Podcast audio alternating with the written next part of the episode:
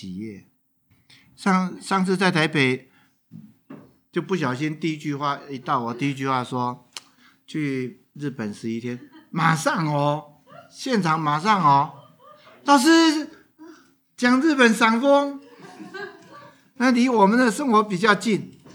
我说不会啊，我说我谈的这些事情都是离生活很近的问题啊，论文竞技那个多多么重要的事情，不是吗？我觉得我是唯一可以把哲学讲得跟日常生活关系密切的人，有办法把跳脱他的知识性，去看到那个活着的人面对的是什么样的问题。哎，那我就就十二月初嘛，台北讲日本枫叶，听的人举手看看。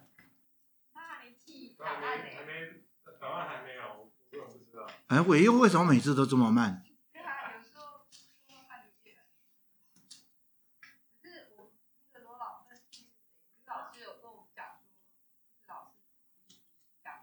倪南华，他有用“离题”这句这个措辞吗？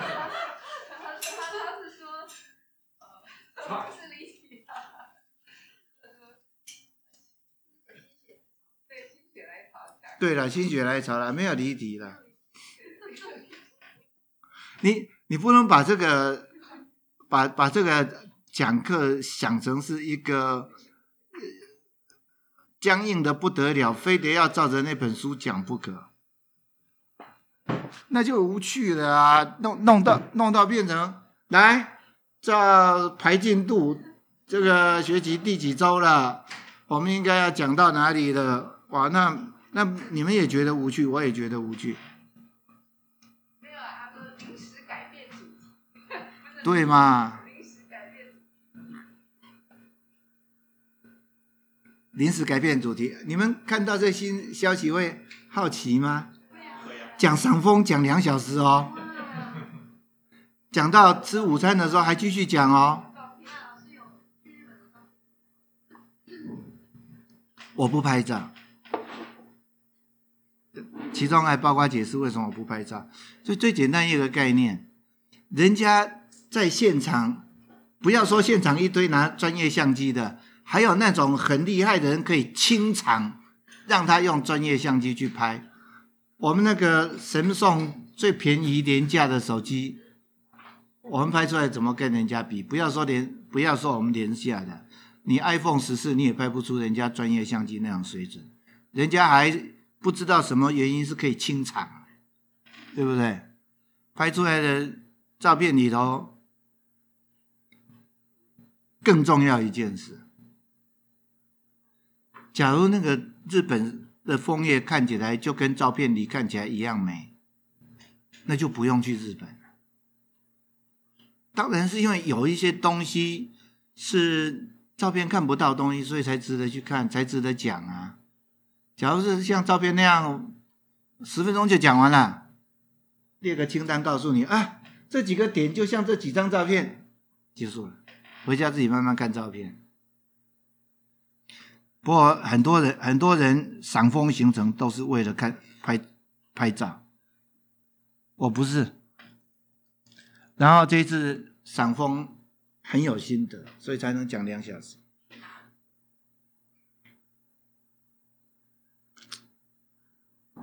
不太记得。呃，不，京都和大阪。但是京都的哪里？大阪很容易记得。大阪你们说该去的，我可能大半没有去。有了万博去了，我觉得蛮无聊的。不，万博看红叶是看樱花的叶。那我去的时候，樱花叶已经都落光了。然后我也去了吉野山，也那个也是为了看樱花的叶转红，所以要早一点。我去的时候已经。全都掉光，满山枯树，光看着那个满山枯树就可以想象，樱花开的时候一定吓死人。吉野山赏樱是日本两大胜景，要要赏樱的，现在就得要去订啊。已经台湾的旅行社已经在那边催哦，我因为因为赏枫他们还不敢组团嘛，他们没有大肆组团，你们很难相信。我们今天我我跟朋友吃饭才讲起这件事，我朋友说哇，那你你去看，一定是一大堆人。我说没有，举个例子，你都很难信。我搭华航，我回来的路上回程。华航的飞机分四等：商务舱、豪华经济舱、经济舱、团票经济舱，也就是廉价的经济舱。啊，所谓的经济舱会比较贵，或者你那个票价上最容易看出来叫什么叫廉价经济舱，就是你要选位置的话要交钱。普通的经济舱就是你选位置不用交钱。OK，四个，你看啊，我回程。商务舱一个人，豪华经济舱零，没有人。普通经济舱一共我我一个，廉价经济舱大概坐六成。所以空中小姐给我端午餐的时候，不是用推车，就一只手拿过来，因为那里头他服务的那整个区域内，一共就我一个。然后吃完以后问我说：“先生，你要饮料吗？”我说：“好。”咖啡、红茶、红茶，单手端一杯给你，根本没有人。所以我回来，我太太说我们要隔离。我说怎么隔离？有需要吗？前面我前面是豪华经济舱，没有人。我那我是坐那个经济舱的第一排，我是经济舱加价坐第一排，因为第一排是。不是为了脚要伸出来，因为日本才三个小时，不用特地宽的座位，是防疫。我前面没人，心里安心一点点。我去也是坐最前面，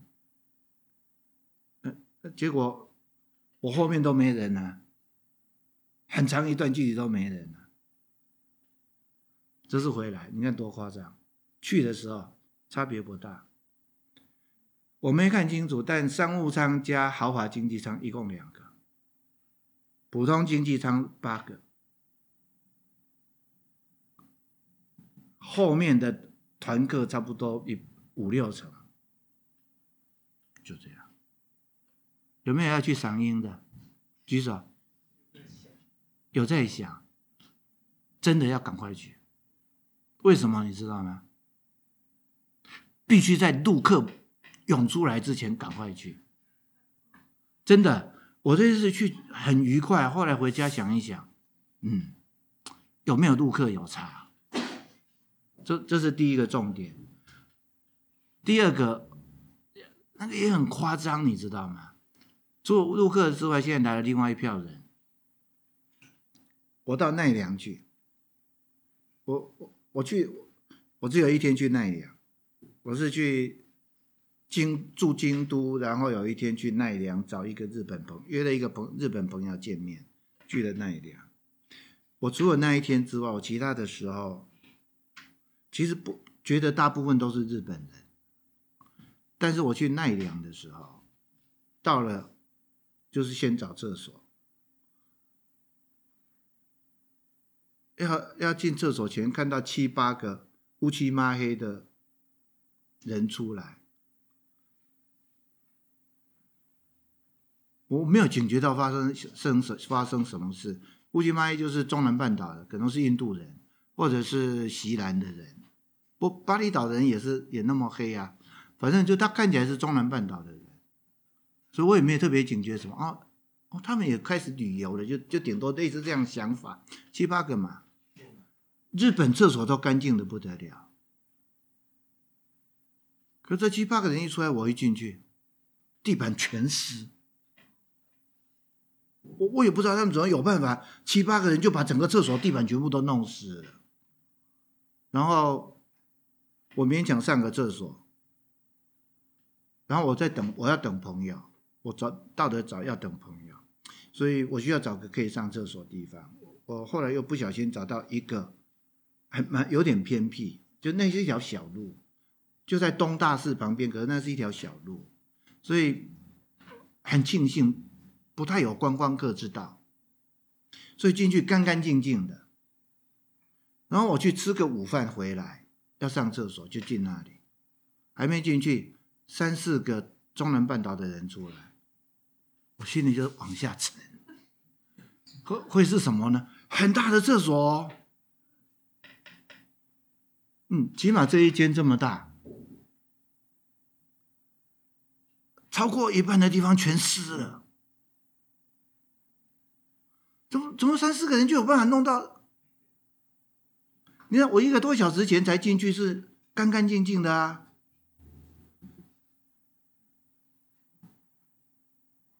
所以我就那一天给我家人的。讯简讯是，以前是台湾人出国到处被人嫌，后来是陆客出国到处被人嫌，现在是中南半岛的人出来了，就是要被人嫌。然后又另外一天是去宇治，我到了，记不太得去到哪里。某天去到某一个地方，然后我的习惯就是，因为他。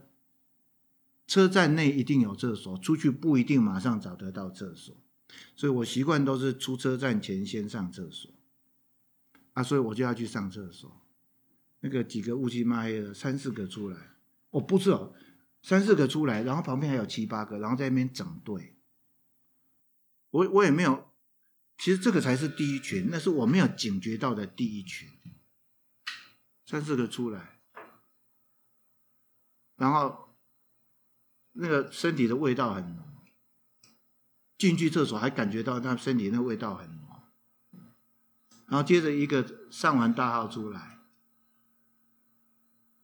也不用洗手就出去了，所以你看他们这么极端，他们可以大小便都不用洗手就出去，也可以上个厕所出去就整个地板都是湿的，我我都弄不清楚，那个有点像泼水节还是什么，我不知道。这这是一一群，还有一还有一群也很夸张。我去一个地方叫鸡面，哎，有没有人去过鸡面公园？你上次你上次才跟我讲说，我还我还这边问，我很很很不以为然的问，台湾也有枫叶，韩国也有枫叶，为什么一定要去日本赏枫？你说不一样。你上次还跟我讲，我这次去跑这么多地方。我觉得印象最深刻的一个就是基面公园，大阪，大阪市郊的基面公鸡面公园，那是一个国家公园。我去鸡面公园的时候，不小心看到一个刻一个石碑，随便看很熟悉，把那个看不懂的日文字全部取消以后，剩下通通是我懂的。学而时习之，不亦说乎？有朋自远方来，不亦乐乎？人不知而不愠，不亦君子乎？但是把那个日文日文的加进去，就长度增加差不多一倍。我就是看了一是傻眼，日本人的语助词怎么那么多？怎么那么长？一个《论语》可以把它短短的《论语》可以变那么长，我就站在那边在想，然后。之前就是几个台湾人在那个地方拍照，四五个，我就是远远的看，然后等他们走了以后，我就过来拍两张照片，当天传给我媳妇，给给我们家人考试，拍两张照就一两分钟，对不对？那那那个四五个台湾人，其中一个代表就过来。30%. We want to take picture. Large. Go out. Please, out.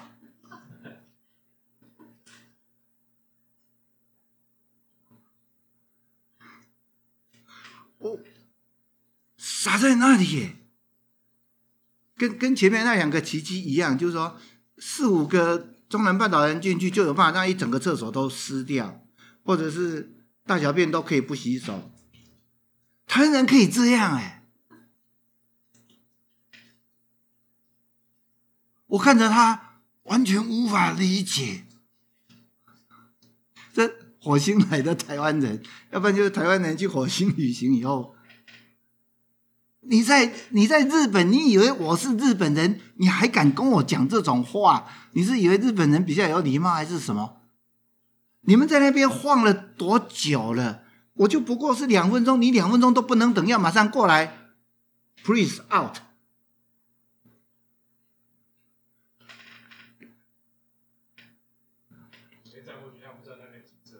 啊？你说什么？你站在那边，他才觉得说，哎，那边好像人站上去，景色不错。我是蹲着拍，我猜啊，他们从头到尾都不知道那个石碑上写的是《论语》，就那种水准的台湾人也有。啊啊！结果呢，把我赶走以后，你知道吗？夫妻两个抱着在那个，也不是拍石碑，就是后面有一个屋子，他们到底有没有弄懂那屋子是什么，我也不知道。反正就夫妻两个抱着，然后几个朋友帮他们拍了一张照，他们就走了。他们也就花一两分钟，不可思议。我有跟他们讲，回去查鸡面公园，下次去看红叶，一定要去鸡面鸡面公园。鸡本鸡的鸡，上面竹字旁，下面其他的其。面就是这一方面那一方面的那个面，面积的面。鸡面公园，鸡面公园，你去看现场有那个，哦，日本导览都做得真的很好，远比 Google 还好。我的 Google 定位不准，然后呢，计算速度又太慢，然后带着我在那边一直转，一直转，一直转，每每次都被他搞死掉。后来就丢了，不要手机，不要 Google，看日本的那个。现场都画得很清楚，厕所在哪里，什么都有。基面公园中间就是一条溪，整治得很好的溪或者川，没有非常大了啊，两三公尺宽这样，就一个瀑布，最上源头是瀑布，然后就水一直流下来，中间是一条溪。然后你反正你如果进去的时候，它其实有两条两条路。一条在左边，左边那一条比较宽，大概两公尺、两三公尺宽。然后呢，全部是斜坡，没有台阶，所以很好走。就你脚不会有那个高低嘛，所以你不用看脚底下，你就是往上看你的枫叶，你可以这样一直一路走过去。但几乎观光客全部都走这条路，所以很吵。那等到陆客跟那个中南半岛的人加上台客通通都去以后，我相信是更长。然然后可能沿路的厕所通通都会很臭。哎，是的，是一条溪，左边有一条路，理论上右边也可以有一条路，确实有小路。啊，这个小路是比较不好走，高低起伏，有台阶，你。你你要你要边看一下脚底下，右边这条路非常美，然后从左边这条路走半小时就可以到上面。我走右边那条路，我走了两三小时，不是难走，走走停停，走走停停，看着下面。我现在走右边嘛，所以我的左左下方是观光客，我在这里，他们也不知道我。然后我只有偶尔才碰到一个这样 bypass 过去的人，很偶尔。你们要走这条路，这条路漂亮。啊，为什么漂亮呢？一时间很难跟你们形容。反正我我去的最漂最棒就是这一条，所以他们这条路三十分钟，我这条路走了两三小时，就饿着肚子这样走，很很愉快，就一个人慢慢走。听水声，听瀑布声，听风声，听鸟声。那如果是左边，就是一堆嘈杂的人声。你看这差多远？不止这样，你你如果是走右边这条路，你那个赏风的角度，他那个那个山路不是乱弄的，他确实是挑了赏风角度最好的那个高度，所以沿路看到很多你。左边看不到的，我其实走右边上去很开心，本来很想走右边下来，可是后来想想不行，我很想跟人家说右边比较好看，那我就一定要先走过左边，所以最后算了下来的时候走了左边，然后呢上去很开心，下来走了左边，确定走右边比较好看。你知道满足到什么程度？满意到本来下午有行程的啊，不要了，不排了，够，不相信还会这个以前人叫观止矣。就看不看已经没差了，就就看看这地方，很够了。我觉得去关去赏去京都、大阪赏枫，也许还有更好的，我不知道。我我去的有，我也不能，我去的有限，但终究是前后两天搭飞机不算，终究我是九天九天很认真的走。有的想去的没去到，可是合起来是九天。最典型的三个经验，一个是刚刚讲的这个箕面公园，很很美丽的自然美景，一路一直有，一直有，一直有。其他的地方是往往是断断续续，偶尔看到，哎，这个角落好看啊，那个角落好看。可是箕面公园一走向右边这一边，当然也偶尔有不好看，就就那个出现好看的那个频率非常高，哦，这样好看。好看，那个好看不是美丽，那那个好看会让我，会让我想要讲两小时，会让我回来，回来疯着想要查日本的美学，啊，找资料再读，这样，这是一个，另外一个，我还是我也觉得还是一定要去，那个。你们大概都知道，去京都赏枫就要去嵯峨岚山野，对不对？啊，点头。嵯峨岚山野有一个很有名的叫渡月桥，桥下就有渡船。嵯峨岚山野另外很有名的是要搭小火车。嵯峨岚山野的小火车到达哪里？我现在搞不太记不太清楚了。可是其实，嵯渡月桥下那一条河流。其实够宽的，可以叫川。这个川叫宝金川，保护的保，天津市那个津，保津川。有个活动叫保津川漂流，漂流的漂流之类的。你你写保津川漂流，一定会找到对的答案。KK day 是不是？KK day 有卖他的票。要要事先买，事先网络上订票。KKday，保津川有个上游，上游那个车站名叫龟津，JR 站，接鹅兰山，JR 铁路接鹅兰山站往上那一站叫龟冈，乌龟的龟，冈山，高雄冈山，冈山羊肉炉那个冈，龟冈。上游有个有个站叫龟冈，龟冈那里有个渡口，渡口那个地方可以搭船，宝金川漂流，三个小时。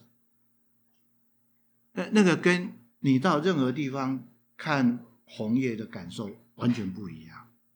就是你如果看过日本人觉得日本人的那个河川河谷秋天为什么那么美？如果你曾经有这种感想。大概很难有比宝金川漂流看到的更啊！那个感觉跟站在路上看是完全不一样。旁边是水，类似峡谷，有有很多变化了。三小时内，它其实你看到景有很多的变化。我我觉得这是一个很很独特的一个。然后这两个这两个极端之外，去。大家看红叶，红叶最喜欢去佛寺，对不对？清水寺、高台寺、南禅寺，哇啦哇啦哇啦！你看我都记不太得那么一大堆事。一个是去佛寺看红叶嘛，一个是看日本庭园，可以吧？看日本庭园哈，我最你看我回来我就在 YouTube 上面找，用三个关键字你去找，用这三个关键字找到日本人拍的会比较好看。第一个叫物哀，景物的物，哀伤的哀。第二个叫幽玄，幽就是那个幽静的幽，注音符号两个思，中间一个幽谷，空谷幽兰，幽谷。那个幽，幽玄，玄就是玄奥的玄，玄秘的玄，玄奘大法师那个玄，所以物哀幽玄，然后再来一个叫侘寂，侘寂是人字旁一个住宅的宅。这叫侘，寂就是寂寞的寂。你打这个，物哀幽玄侘寂，然后注意看，有一个日本人拍了好多京都的庭园，那个拍得好，录影。那那是你去京都旅游你看不到的感受，安安静静的，没有任何人。而且这个人，我觉得是一个有感觉的人，对于日本庭园有有一定程度的感受的能力的人。我们在京都，你实际上去看什么银阁寺啊、金阁寺啊、天龙寺啊，旁边都是人，而且那个人造的庭园的味道太浓，没有没有融入大自然。可是你看这一个人。这这一个京都的这个人，他他的名字不是用日文，是用那个英文拼拼出来的罗马拼音的名字，我记不太得。不过你打这个，在 Google 打这个，你能找到的大概就是日中国人拍的跟日本人拍的。不要看中国人拍的，看日本人拍的。这个人有感觉，他有一系列啊，其中有一个，我看了，我我本来本来觉得日本庭园不好看。我在台北就讲不好看，不过这一个日本人拍的有一幕，我一看我才发现，哦，日本庭园的美要从室内看出去，就就是那个半遮半掩，所以他们最有名的那个佛寺最有名的庭园都叫方丈庭园，我怀疑是从方丈所在的位置。看出去，半遮半掩。你你如果站在那个屋檐下，一次看全景，略略有巧思，不不会有那种半遮半掩的那一种。半遮半掩会比较好看一些，所以我我觉得是看那个日本人拍的那个庭园比较比较好。呃，你你看那个庭园的话。你比较有机会感受到，因为他我们刚刚讲三个名词嘛，其中一个叫幽玄，幽玄一直都不好理解。你你如果看中国人写的，全部是鬼子，什么庄子啊、老子啊、禅啊，看看那那种附会的东西没什么意思。看那个景，你会感到。幽玄很概念的解释叫做半遮半掩，看到一部分，从看到的那一小部分，警觉到那个显露的那一部分背后，还有更多没显露的，这叫幽，可以吧？幽玄，玄是后面那个，啊。幽就是，所以那那个幽里头有你，你要很安静。从那个很安静的时候，他其实你可以说最，我觉得蛮无聊的一个说法，很多人喜欢这样讲。比如说川端康成在的雾哀是呃，川端康康成的幽玄是他描写月亮的时候，月亮是朦胧的。朦胧之美，不让你一次看见全部，只让你看到一部分。犹抱琵琶半遮面，蛮无聊的。我觉得这样讲蛮无聊的。你如果看我刚刚讲那个日本人拍的那个庭园，因因为他那个很安静，然后那个镜头或者是安安静静的看着一个景，或者是非常缓慢的移动。然后他配的乐，我不觉得很出色，但配合的配的，我觉得是可以的啊。因为这个人，我觉得擅长不是音乐，他他配的是情调音乐，是电子音乐，不是日本原始的音乐。不，我觉得配的还可以啦。如果是我，我可能会想要挑不一样的音乐。但但是那个景够长，他那大概都有几十分钟，就一一一一个一一集几十分钟，但反正就你看着，你会有那个视觉之外的感受会跑出来，对吧？人人在那种幽静的状况下，心里会有一些更深层的东感受，会比较细腻的浮现上来。我觉得那个，那个，它是视觉的现象所诱发的非视觉的感受。我这样讲会不会太玄？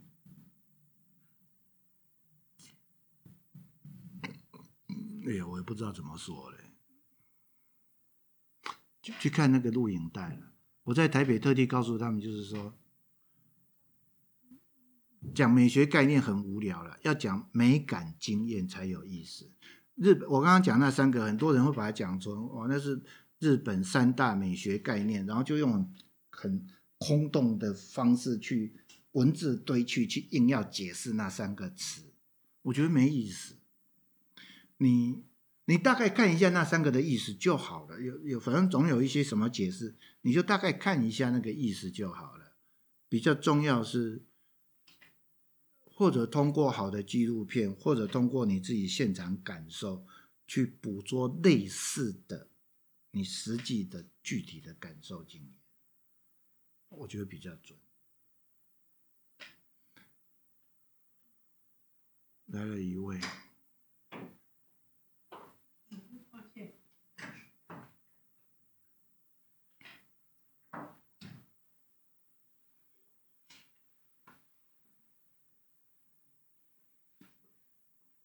啊，第三个就是佛寺。哦，不过台北已经讲差不多，就就就就先这样吧。所以，所以我我那我就从那个东西就接下去再研究这三个。这三个里头都各有日本人的独特的东西在。啊，我我的我我会觉得有点兴奋，就是因为。以前我总觉得日本的东西没什么好研究，就是 中国跟欧洲的拙劣拙劣翻版就这样而已。这一次是因为看的他们枫，在看枫叶的时候所感受到的，这是我以前不曾有过的对大自然的那种那种。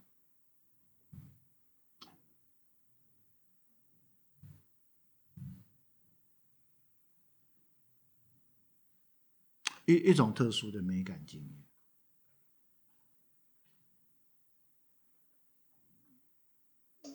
然后，然后，然后，终于从以前觉得日本的俳句照做的不得了，刻板的不得了，无聊的要死。最近对日本俳句为什么要那样写，略有所感，也比较知道。日本人喜欢从小处着眼，日本人对那个小处的那个注意的专注程度是很吓人。像比如说，我们家那一辆 Toyota 的车，一打开，白天打开来也没看到特色，晚上一打开，车门下就有一个灯，好像写 Toyota 之类的。然后我一开始的时候看到这个，我就。日本人实在无聊，在喜欢在小处弄一堆没必要的东西。直到有一天是下过雨，路面积水，我把门一打开，底下是积水，我才警觉到说：啊，这个小细节不是不重要，这个小细节就是让你晚上车门一打开，你知道底下路况。就他他们可以给你注意这些事。然后你看啊，很简单一件事，我在京都一整天是下雨的，有一天是下雨的。我在大阪，我在大阪其实都没有在大阪城内，都是大阪周边的外面郊外去。我除了去吉野山，还去了一个叫高野山。我在高野山那一整天都下雨。我去高野山一整天，我鞋子没湿。我在京都下雨一整天，我鞋子鞋鞋子没湿。我在台湾，我跑出去买个那个吐司，还很小心的走，白天，然后买个吐司回来，鞋子就湿。日本人就有办法把路面处理到下雨的时候，它水会排掉。不不积水的话，你鞋子就比较比较不容易湿。同样是打个伞嘛，台湾人就有办法让那个路面这样凹凸不平，到处积水，然后就那么一小段路回来，你鞋子就一定要湿。所以，就这就是细小细节的差异。可是他们这种小细节的差异，到后来可以发展出一种相呼应的美感经验。日日本人有有那种很粗暴、很残忍的时候啊，我我不能一概而论哈。日本人很多种，日本人的性格很多种，日本文化非常的多元。那那些粗暴的、残忍的，不是我关心的事情。我这一次是因为特特别感到说，啊，原来。他们的文化里头值得被欣赏、了解的部分是这么的独特，跟中国很不一样，跟欧美很不一样。所以看到他有那个独特性，所以一直想要去了解。我我很早就知道日本文化有一种属于他自己的根。那那这次是因为看到那个风。其实不一定是枫啊，我我们说赏枫，他们说赏红叶或者狩红叶狩猎，我们指的都是有颜色的秋景啊，秋叶。这这是在他们看他们秋叶看到很美好的东西，是很独特的，而且是可以跟他们的文化中。比较吸引我的地方是，我觉得是可以紧密相连的。比如说和服，我就回来一直跟我太太讲，和服里头有一种是含蓄端庄而美丽，那个东西我总觉得就跟他那个秋叶给我的感受紧密的联系在一起。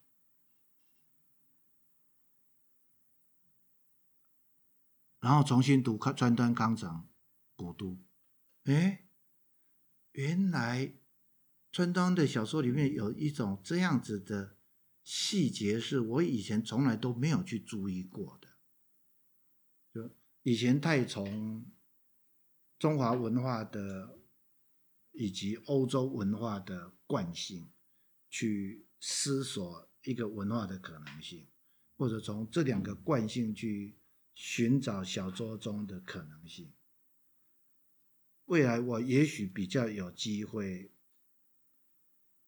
通过读排剧，略微对日本多了解一点点之后，也许可以引导我对阅读川端有一个不一样的启发。大概是这样。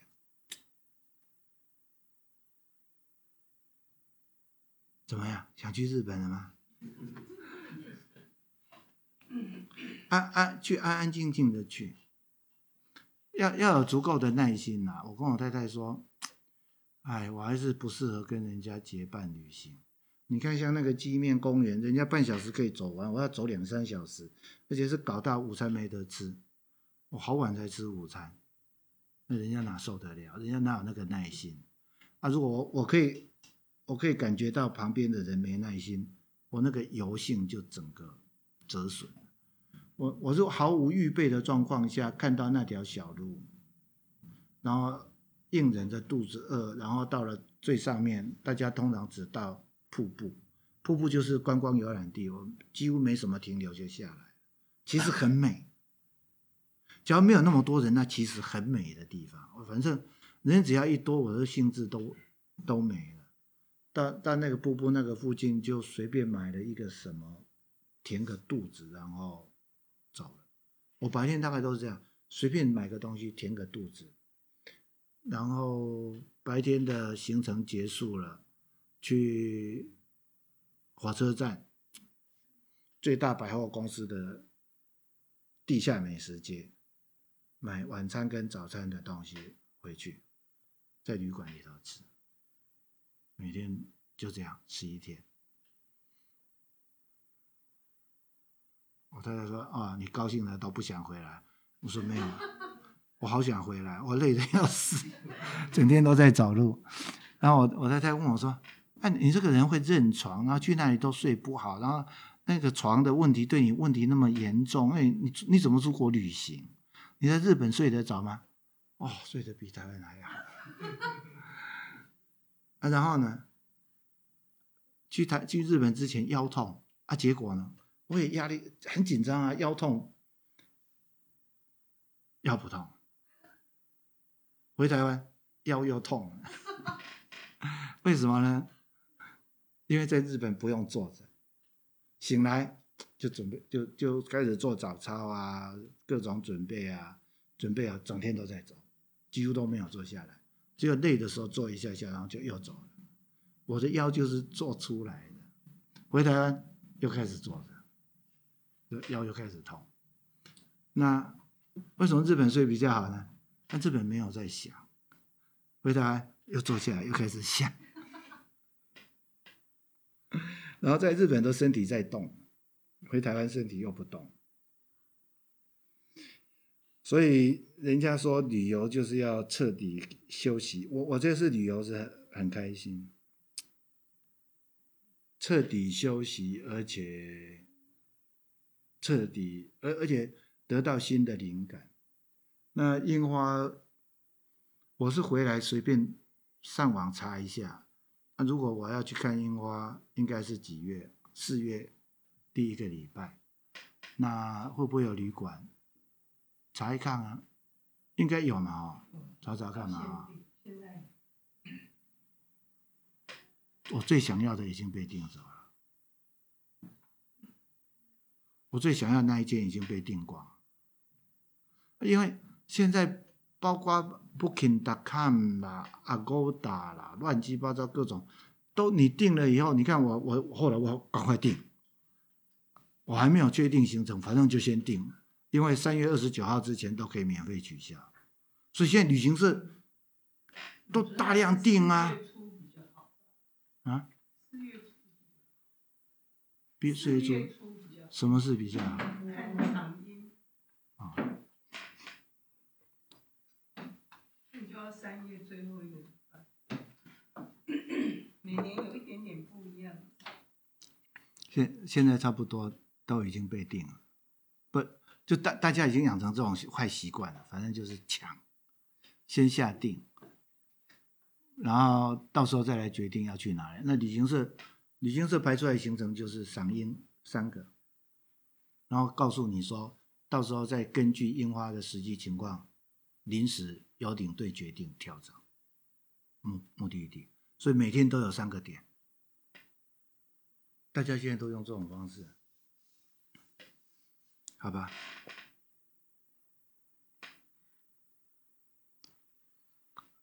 呃，倪南华问我说：“老师，你要不要把它写出来？”我说：“没办法，写不清楚。我我其实回来一直想写，我也试着写，写不清楚。那用讲的还勉强可以讲一点点，哦，不止一点点。台北讲了两小时，今天讲的有一部分又是台北没讲，因为是。台北回来以后，我又上网去 YouTube 又找了一些，我发现了那个京都那个那个那个人拍的那个录影带，我觉得拍的不错。看吧，我以后也许有整理出心得再跟你们讲。我我觉得那三个那三个不不是不是美学概念，你把它当美学概念就会很容易就附会过去了。呃，这一个是像庄子，那个像老子，这个是禅宗，那个是什么？你这样讲一点意思都没有。那那你这样，那就跟我出这一趟出去之前一样的印象嘛。日本确实很多东西是无聊，比如说枯山水，真的无聊。有例外的非常少。我我还去了几个有名的枯山水的地方，特地去看天龙寺借景、天龙寺庭园，特地去看的。我不觉得那么值得看。所以日本有些东西确实是无聊的。不过不过日本也确实有些东西是有意思的。